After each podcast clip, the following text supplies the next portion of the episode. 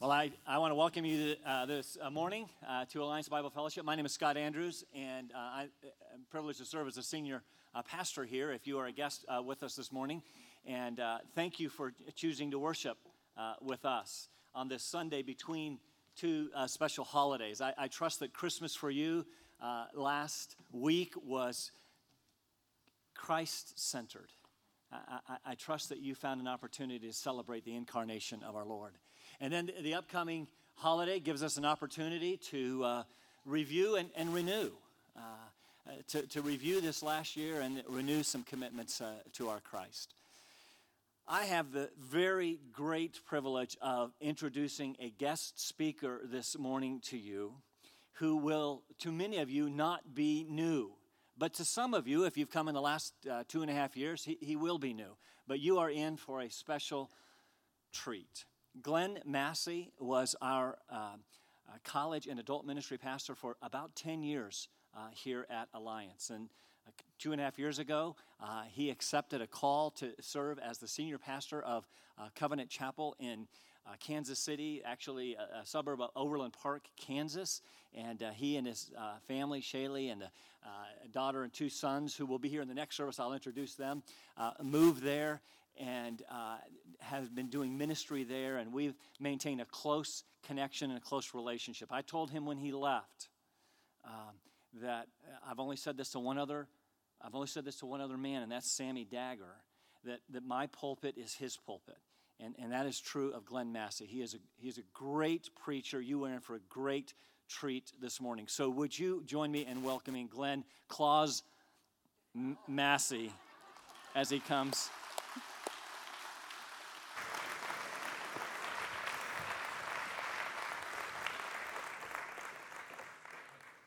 Scott, if I had known you were going to do such a fine introduction, I would have prepared more, but um, just kidding. I did convert to Presbyterianism, and I don't know how many Presbyterian pastors you know who don't have beards. It's a requirement in the denomination. I'm not sure why we have beards, but we do. It's great to be back with you today. It's been fun to be in Boone this week with my family. I, we moved to Boone in 2002 with a two and a half year old daughter and two month old twins. And uh, they have now grown up. My daughter's in ninth grade, and my boys are both in sixth grade. And my wife, Shaylee, has gone back to work full time. She teaches fifth grade at an elementary school. And it's a joy to be here today. We're doing well in Kansas. Uh, you know, I did, uh, as we moved to Kansas, did have a heart attack six days upon arriving while cycling, and I'm, I'm good. They say I should live at least a few more weeks. Everything should be fine. But the church is going well, and we're enjoying ourselves in our new place. Will you pray with me as we go to the study of God's Word? Psalm 107 says, Let them thank the Lord for his steadfast love, for his wondrous works to the children of man. For he satisfies the longing soul, and the hungry soul he fills with good things. Father, we pause to say thank you for the steadfast love that you show to us, your children. Thank you that you love us with a love that is so strong that you are willing to enter into the creation as a man and live among us. Your love for us is so great that you are willing to take our place on a Roman cross and satisfy the wrath of God, wrath that we deserved. We're grateful for your gift of salvation and grateful for your spirit that now lives within us to empower us to live the Christian life.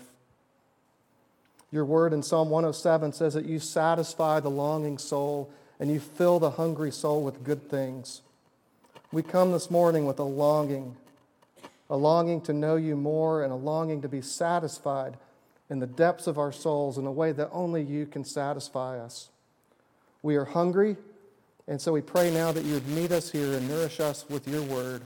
It's in Jesus' name we pray. Amen. If you have a Bible or a Bible app, if you could turn to the Gospel of John, chapter 1. And we're going to only talk about the first five verses today, but I want to read verses 1 through 14. I took a class on the Gospel of John in seminary, and it took us the entire semester to get to verse 18 of chapter 1. There's a lot in these verses, but we're not going to try to cram a whole seminary semester's worth of material into the message today. Follow along as I read from John 1 1 to 14 says, In the beginning was the Word, and the Word was with God, and the Word was God. He was in the beginning with God. All things were made through him, and without him was not anything made that was made. In him was life, and the life was the light of men. The light shines in the darkness, and the darkness has not overcome it. There was a man sent from God whose name was John. He came as a witness to bear witness about the light, that all might believe through him. He was not the light, but he came to bear witness about the light. The true light, which gives light to everyone, was coming into the world. He was in the world, and the world was made through him. Yet the world did not know him. He came to his own, and his own people did not receive him. But to all who did receive him, who believed in his name, he gave the right to become children of God, who were born not of blood, nor of the will of the flesh, nor of the will of man, but of God. And the Word became flesh and dwelt among us and we have seen his glory, glory as of the only Son from the Father, full of grace and truth. This is a wonderful passage of Scripture, and practically every theme in the Gospel of John is contained in these first 18 verses. The Gospel goes on to unpack everything that's said in, these, in this first prologue.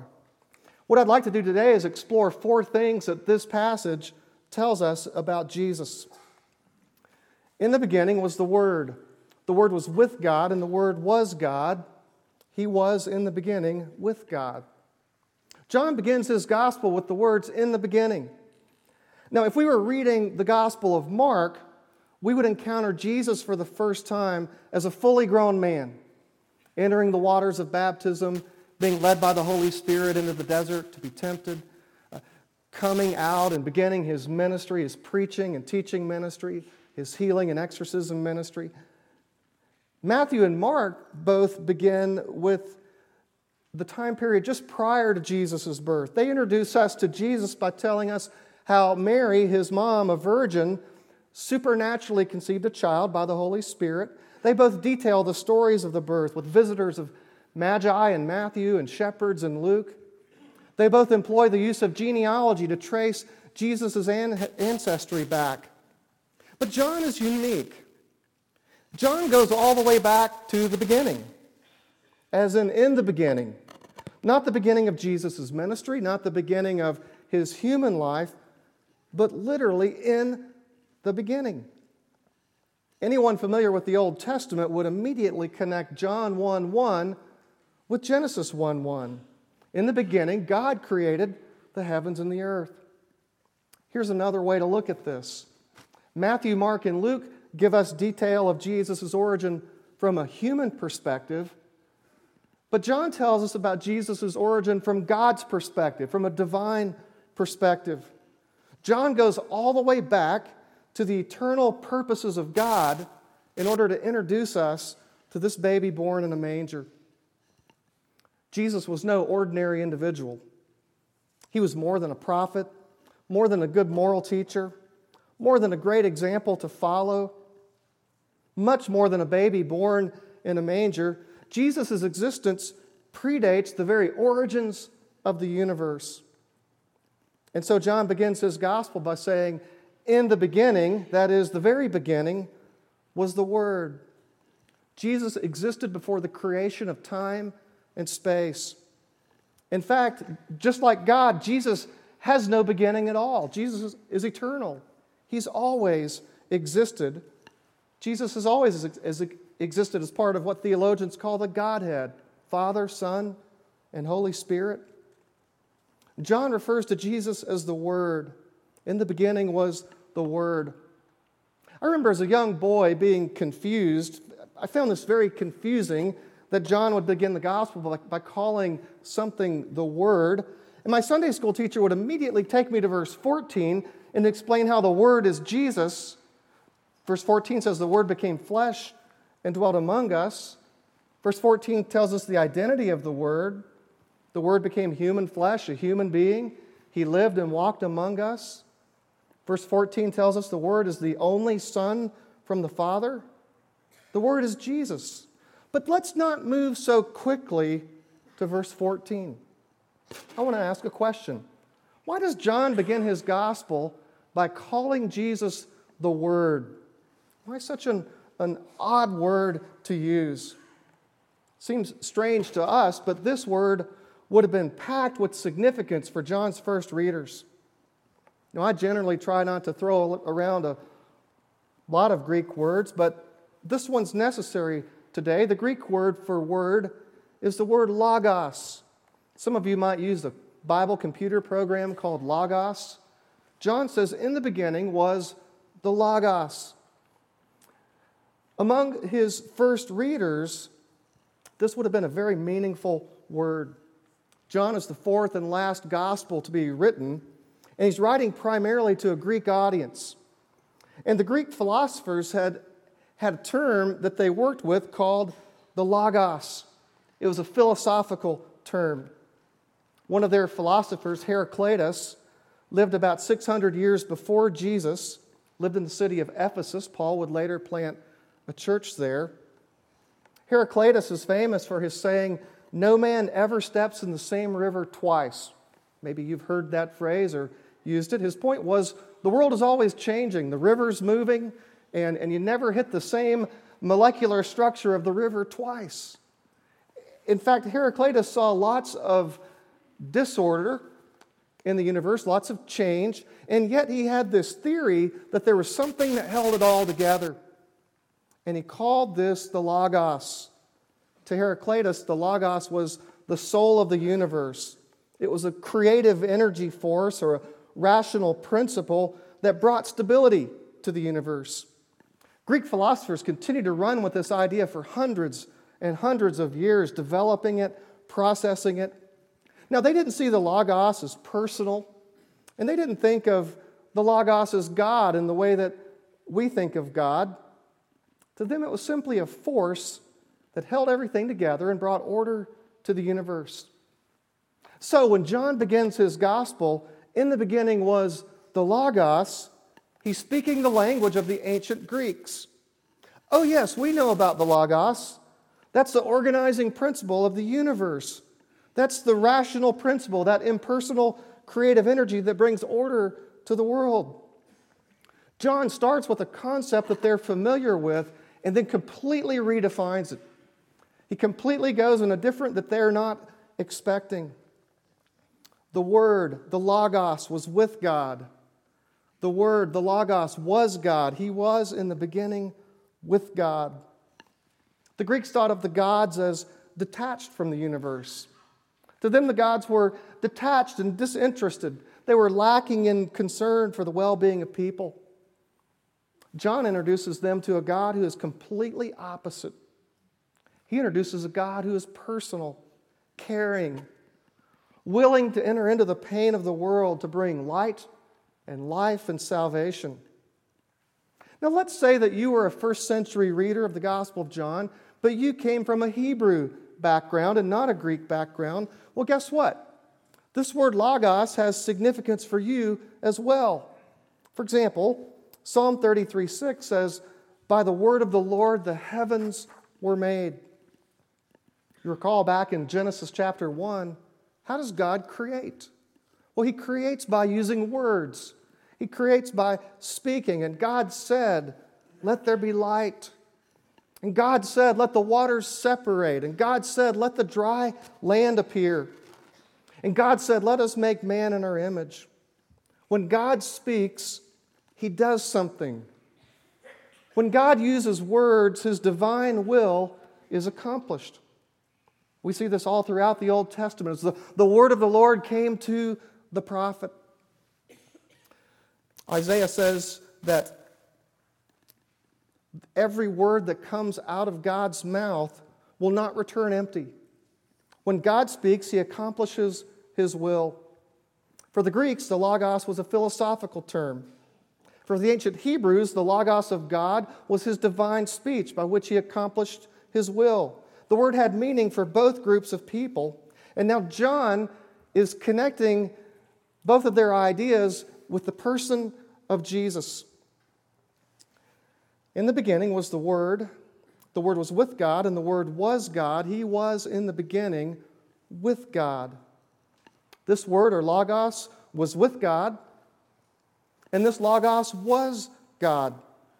John takes this term, this concept of Logos, and develops it more fully than any previous writer. The Logos is not a creative energy, it's not an organizing principle. The Logos is a person, the Logos is a living being. The Logos is a rational being who cares deeply about human beings, so deeply that he's willing, according to Philippians 2, to empty himself and take on the very form of a man. John tells us, us this in verse 14 that the Logos became flesh and lived among us. The Logos is alive, a living, personal, caring being. John says he was both with God and that he was God. Here you see at the very beginning of John's gospel a developing understanding of the Trinity. Trinity is not a doctrine that was invented much later in the future, but it's here in the pages of our New Testament. The Word was with God, and the Word was God. To say that the Word was with God is to say that, well, that Jesus and God are in relationship with each other. To say that he was with God is also to say that he is not identical to God. Now, this is where discussing the Trinity starts to get confusing, and it's where a chart might help up on the board. God is the Father, God is the Son, God is the Holy Spirit. However, the Father is not the Son, and the Son is not the Holy Spirit, and the Holy Spirit is not the Father. St. Augustine said if you try to understand the Trinity fully, you'll lose your mind but if you deny it, you'll lose your soul. So I'm going to try to walk the ground somewhere in the middle of losing my mind and soul. To say that Jesus is with God, or the Word was with God, John tips us off that the Father and the Son are not identical. Now, they're both God, there's only one God. The Father and the Son are not identical. The Word was with God. But then he goes a step further and says the Word was God. Well, God the Father and God the Son are not identical, they are one essential being. Jesus is more than a man with godlike characteristics. He's nothing less than God Himself taking on human flesh. Now, if you ever talk to Jehovah's Witnesses, they will try to tell you that the translation should read that the Word was a God. And, and I, I know for a fact that when we studied the Gospel of John here, Scott went into great detail on why that can't happen, so you can re listen to his sermon. But suffice it to say, there is no way that the Greek language says Jesus is a God. It's not possible to translate it that way. It says the Word was God.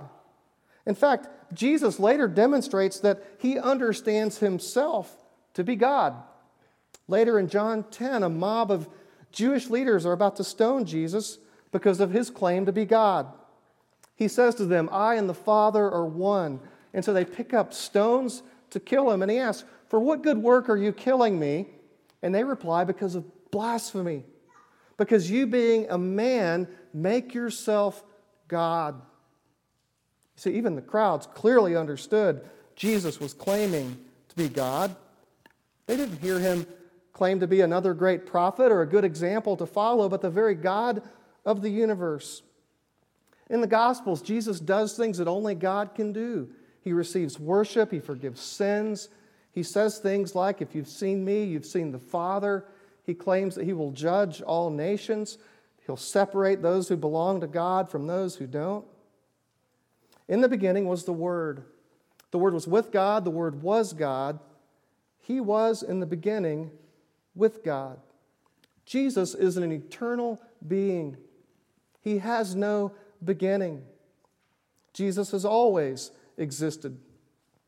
So, the first thing that we learn about Jesus today is that He is none other than God of the universe.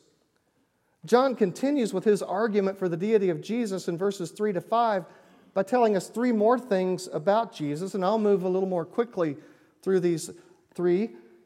Verse 3 says, All things were made through him, and without him was not anything made that was made.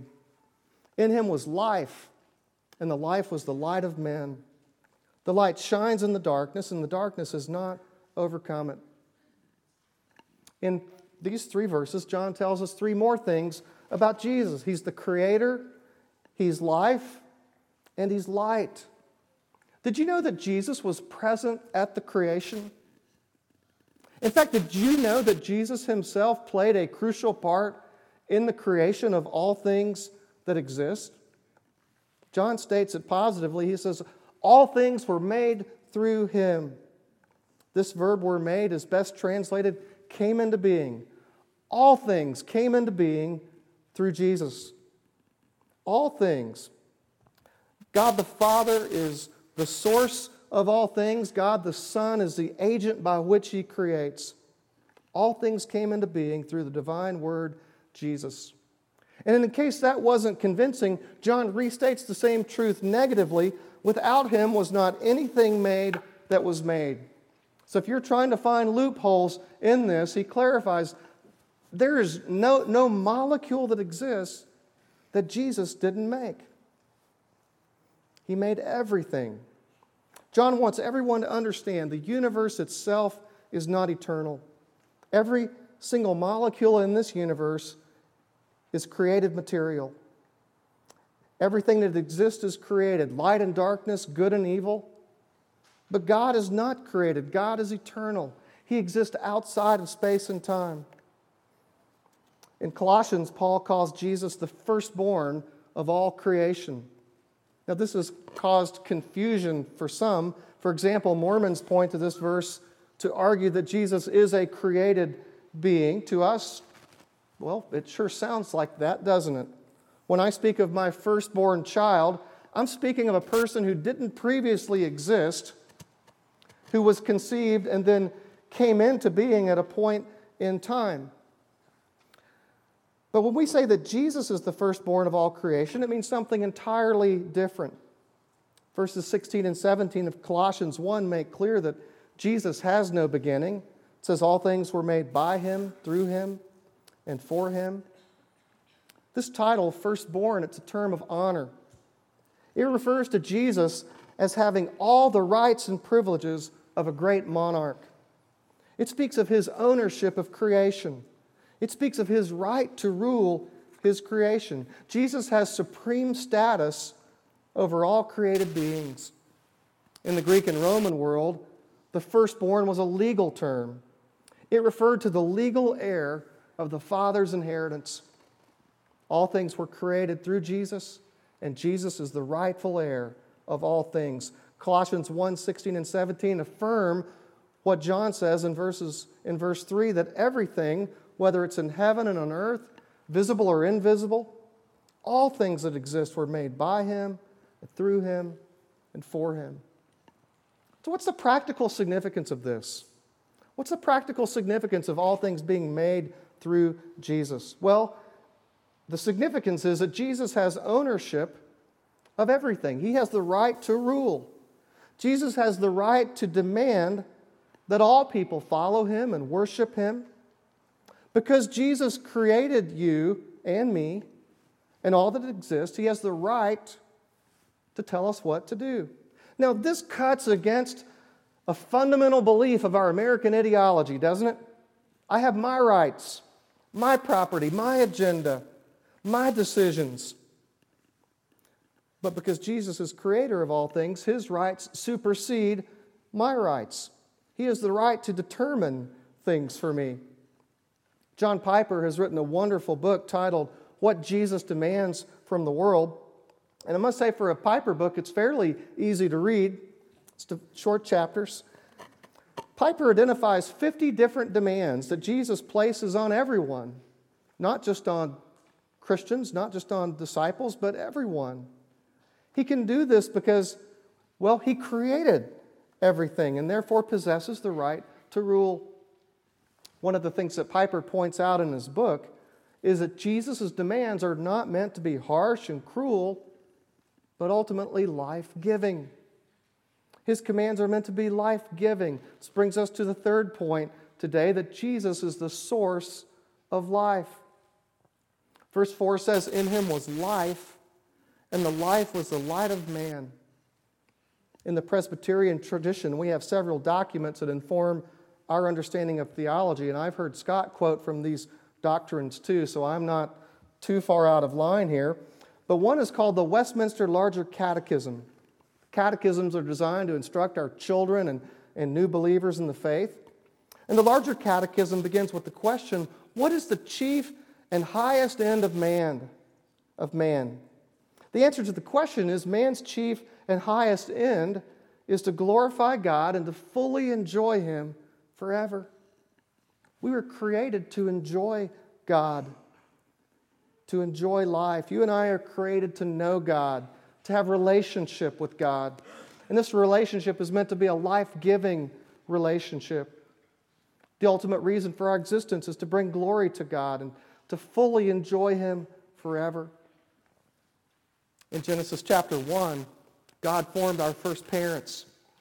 He formed Adam out of the dust of the ground, and then he breathed life into Adam's lungs. Genesis describes God as walking in the garden with our first parents. That God walks with them in the garden tells us that He is a relational God. His presence in the garden gives life and purpose to the creation. In the garden, there's a tree that's meant to give life, and there's a river that flows through the garden that gives life to the things that God has created. God put it there to sustain and to satisfy His creation. God is a relational God, and it's His desire to give us life, meaningful life, satisfying life. Jesus says in John 10 10, the thief comes only to steal and kill and destroy. I came that they might have life and have it abundantly. The divine word has entered into the world so that you and I can experience true life, abundant life, satisfying life. In him was life, and the life was the light of men. Now, this doesn't mean a life without trials or hardship or pain or depression. It doesn't mean that your checking account will always be full or that your body will always be healthy. Doesn't mean that you won't experience relationship strife. We live in a broken world that is longing to be redeemed. But at the core of your being, Jesus came to give you a full and satisfying spiritual life in the midst of the daily brokenness of this world. Leo Tolstoy wrote the great novel War and Peace. I confess I've never read it, but I know a few people who own a copy of it, and I know Scott has read it. At some point in his life, Tolstoy hit a spiritual crisis. He had a crisis over the meaning of life. Though very accomplished, he struggled to find purpose and meaning. Reflecting on his crisis, he wrote, I asked, What is the meaning of my life beyond time, cause, and space. And I replied to quite another question What is the meaning of my life within time, cause, and space? With the result that after long efforts of thought, I, the answer I reached was none. None. He continued to struggle for the rest of his life trying to find some sort of meaning and purpose. Well, the answer to his question what is the meaning of life is found in a person. It's found in the person of Jesus. In him was life, and the life was the light of men. Jesus came to give true life to his creation. He calls himself the bread of life. In John 6:35, Jesus says, "I am the bread of life. Whoever comes to me shall not hunger. Whoever believes in me shall not thirst." True life is only found in one place, the person of Jesus.